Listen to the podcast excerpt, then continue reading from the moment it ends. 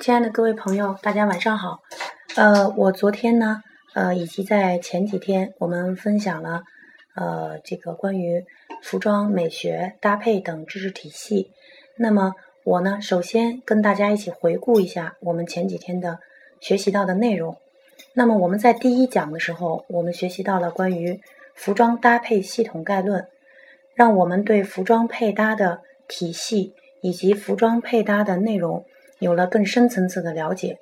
第二讲呢，我们学习了流行趋势分析，让大家更加明确的知道了流行趋势的发布的渊源，以及为什么要发布流行趋势，以及发布流行趋势的经济价值、社会价值和人文价值。那么第三讲我们讲了关于西方风格体系。西方服饰风格体系其实就是我们昨天所说到的关于几个维度的服装体系的分析。那么从时间的维度，从人们的情绪的维度，以及从呃这个服装的一个区分，以及性别、性格等等社会维度，我们做了一系列的分享。那么今天第四讲，我们给大家来讲解关于。消极美学和积极美学也是在前两天给大家提到的关于这类美学。那么问到的朋友是很多。那么西方风格体系呢？其实它是一个非常庞大的技术体系以及艺术体系。那么我们在西方风格体系当中，我们很明确的知道了关于服饰风格发展的年代渊源，以及当时为什么会产生这样的服装风格。那么我们在西方风格体系当中，我们知道了将近上百种服饰类的风格，但是这上百种的风格，它在不同的年代以及不同的群体之间，在当时的人文环境以及历史环境下，对人们的鼓励以及对生活的信心的一种鼓励都是不同的。那么随着地域化的差别以及人文的思维的差别。服装风格有了更深层次的对人们生活的反影响。那今天呢，我们给大家从第一个维度——消极美学和积极美学开始来为大家进行分享。那首先第一个，我们来给大家说一下渊源：什么为消极美学？什么为积极美学？那么我们从字面意思上就很容易理解，消极美学是与人类的情绪。有关，同时积极美学也是这样。消极美学其实呢，就是我们说到的人类的负面情绪；积极美学说的是人的正面的积极的情绪。那么，在整个的人性发展、人性的一个维度当中，我们会发现人们的情绪它是多元化的。总从两大种类，从两大的总方向来发展的话，我们可以细分出消极和积极两个定义。消极，我们举一个例子，人们的情绪会产生悲哀、叛逆、颓废、死亡、枯竭、愤怒等一些消极情绪。那么，包括还有失落、失望。那我记忆非常深刻的是有一次。舒淇在自己的微博当中发了一篇关于流着眼泪的一张照片。那么我们会发现，当时这篇文章呢，就得到了大量粉丝的点击和传播。那在各大媒体和杂志上，就出现了无数个关于。各种各样流着眼泪的、比较有悲哀情绪的这样的一种大片拍摄，那为什么会有这样的一种大量的流传呢？人们我因为我们经常会发现，在我们的一线杂志当中，我们会发现更多的是拍我们积极的一面、勇敢，包括我们不放弃、坚韧的一面，甚至是我们比较努力的一面，我们会比较。少看到关于人类表现自己脆弱的等等这类负面的情绪，那么反而这种负面的情绪对很多人产生了一种共振是什么呢？我们每个人都有过这样的情绪。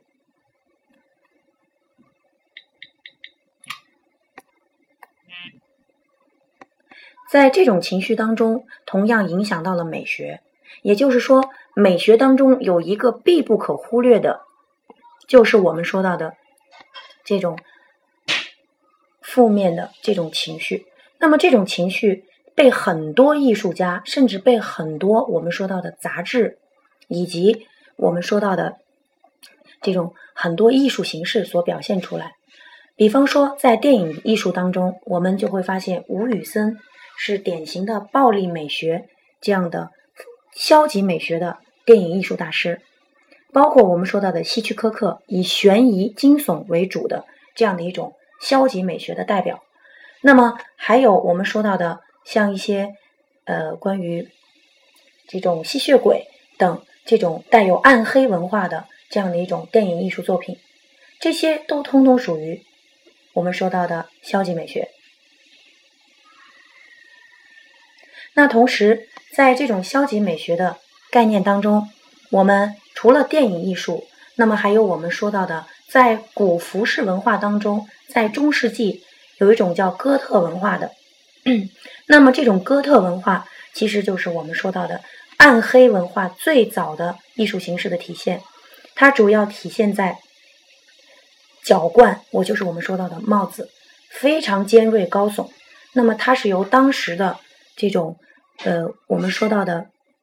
关于呃这种宗教文化所演绎出来的，这是我们说到的服饰类的文化。从服饰当今的品牌当中，我们也看到很多关于消极美学的，比方说日本的枯竭文化，包括我们说到的亚历山大麦昆，麦昆的就是以这种暗黑文化为主的这样的一种配饰。麦昆的配饰文化主要是以暗黑为主，包括在日本有很多以暗黑文化为主的服饰艺术，充满着各种骷髅以及这个具有这种恐怖元素的这样的一种文化特征，体现在服饰当中。那么，当然还有很多杂志也是以这种文化为主要特点来产生的，比方说英国的著名的。潮流趋势杂志是非主流杂志，叫 ID 杂志，它就是以这种比较非主流的，甚至有很多消极美学的文化所构成的。好，这是我们对消极美学的定义的解释。那么接下来我们给大家说一下积极美学。积极美学呢，我们从举例当中大家就可以看得出来，积极美学以人们的积极情绪为主，包括愉悦。快乐、兴奋，还有我们说到的性感、美艳等，能让人们带来愉悦情绪的，甚至能带来非常快乐的、积极的、向上的、有助于人类发展推动的一些积极情绪。那么，正是由于人们有。有着这样的消极和积极的情绪，我们才把人形容成叫亦正亦邪。那么正和邪本身都是美的本质，它没有所谓的对错。那么在积极美学当中，我们从电影艺术当中，我们看到了很多关于高贵王室啊、华丽的这种文化，包括。我们电影艺术当中体现温暖、爱情等等，让人们产生积极的情绪的这样的一种电影艺术。那么还有很多服饰类的，比方说我们说高贵风格、高贵风格，还有我们说到的甜美系的啊，包括我们说到的很多很多呃，关于我们说到的精致啊等等。对称啊，均衡啊，都会我们带来积极美学。OK，那么我们从消极和积极的美学当中，我们就会发现，在当下，也就是在二十世纪之后所产生的服饰美学当中，有哪些风格属于消极和积极呢？这个大家应该去思考一下。比方说，消极美学当中所带领的风格有朋克文化、暗黑文化。还有我们说到的哥特艺术文化啊，那么这些服饰都通通体现着消极美学。比方说，举朋克的例子，朋克出现的很多服饰的特点为铆钉，我们经常把这种铆钉称之为有攻击性、有攻击性的啊，它会给人带来伤害的、有攻击性的。那么在朋克文化当中还有很多，比方说破洞的元素。为什么会有这样破洞的元素？就是因为朋克服饰文化当中，它有关于愤怒的这样的一种消极文化存在在里面。所以我们会发现，牛仔的破洞，包括丝袜的破洞，包括有这种破坏行为、纹身等等，故意破坏自己的皮肤、穿孔等等这样的一些。艺术形式，所以大家现在应该能够理解，在每一个风格的文化背后，它的渊源是来自于人们的情绪的主导。那么，由于人们的情绪，才产生了对服饰的一种特殊的造型的这样的一种情绪。在朋克文化当中，我们会发现，人们会用几乎癫狂的一种艺术形式来表达，比方说，头发是非常乱的。是我们说到的，甚至带有刺状的这种莫西干头啊。那么还有美国的歌唱艺术家，歌唱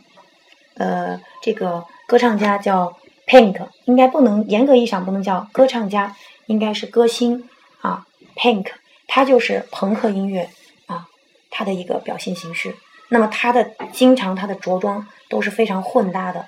啊，他甚至把美元。做美元的美元踩在脚底下，也就是踩在高跟鞋的水台里面，